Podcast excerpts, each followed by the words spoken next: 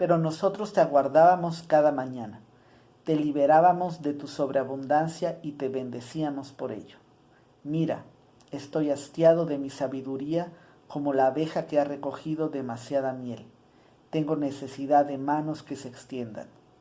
Me gustaría regalar y repartir hasta que los sabios entre los hombres hayan vuelto a regocijarse con su locura y los pobres con su riqueza. Para ello tengo que bajar a la profundidad, como haces tú al atardecer, cuando traspones el mar llevando luz incluso al submundo, astro inmensamente rico. Yo, lo mismo que tú, tengo que hundirme en mi ocaso, como dicen los hombres a quienes quiero bajar. Bendíceme, pues, ojo tranquilo, capaz de mirar sin envidia incluso una felicidad demasiado grande.